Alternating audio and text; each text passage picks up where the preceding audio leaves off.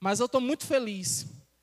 E nesta tarde eu louvo a Deus pela vida de cada pessoa que aqui se encontra presente. Realmente a gente está aqui debatendo e discutindo um tema bastante importante. Um tema de alguns anos para cá se assola em nossa sociedade. Quantas e quantas vezes a gente já escutou de pessoas que estão passando por algum período ou por algum problema de depressão? Quantas vezes a gente já escutou história de jovens que se suicidaram por conta desse mal? Eu creio aqui, se eu for pedir para levantar a mão, eu creio que a igreja toda levanta, vai levantar a mão. Porque isso é um mal. Existe um livro, que, que o nome do livro é O Mal do Século. E realmente trata desse assunto como o mal do século 21, que é a depressão e a ansiedade generalizada, o que causa diversos problemas como síndrome do pânico, etc. e etc. Eu vou aqui compartilhar algumas imagens aqui na tela. E eu gostaria que a gente pudesse debater o que a gente vê nessas imagens aqui, ok?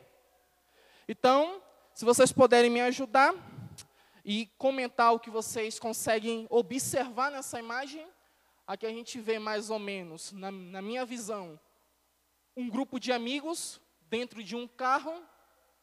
E aqui, na minha opinião, à primeira vista que eu consigo perceber, são pessoas felizes, pessoas indo, pessoas se divertindo, é, descontraídas.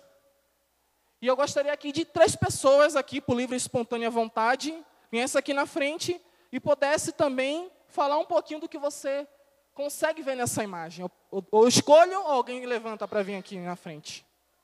Eu escolho Ismael, vem aqui na frente, vem. Não? Diego, vem aqui na frente, irmão. Isso. Muito bem. Mais alguém? Rafaela, pode ajudar a gente? Isso. Vem aqui, irmão, aqui na frente. Eu vou passar algumas fotos, aí o irmão vai comentar o que o irmão consegue ver. Ok?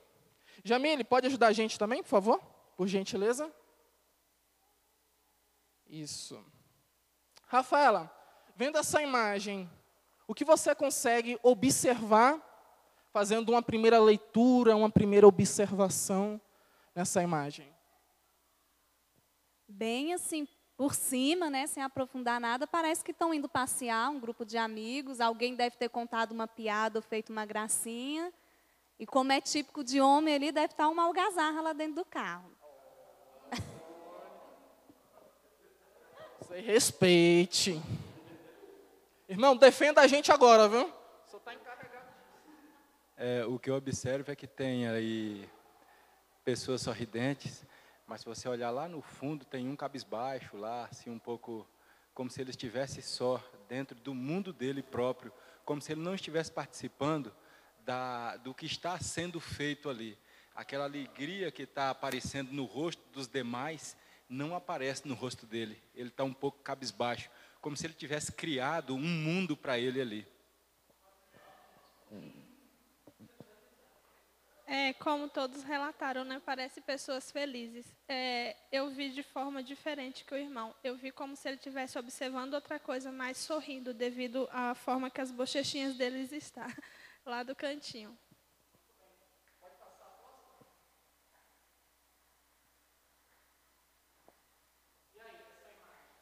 Uma pessoa séria, né? Que está concentrada em alguma coisa.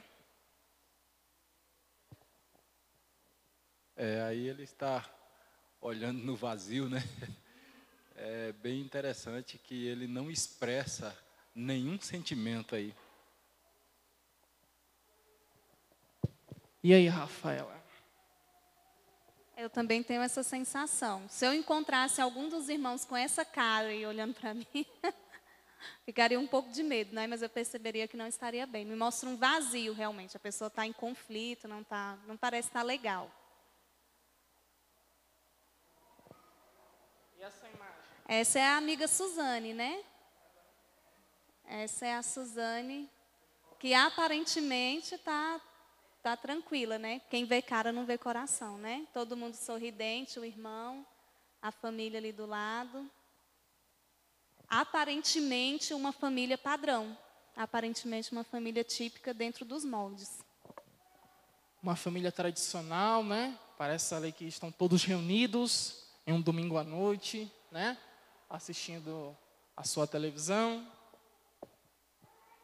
A mente é um terreno misterioso e dificilmente a gente consegue captar o que uma pessoa leva na mente apenas olhando, porque quem olha uma família dessa aí vê uma família feliz, mas o que está por trás de toda essa felicidade, de todo esse sorriso? Porque sorrir não é simplesmente mostrar os dentes. Sorriso, ele nasce de dentro, né? E às vezes a gente consegue enganar com um sorriso. Por isso eu digo que a mente é um terreno muito misterioso. Como o irmão bem relatou, é algo que está virando tradição no nosso mundo usar máscara, né? E é o que relata, todos felizes, mas não sabemos o que realmente estão sentindo.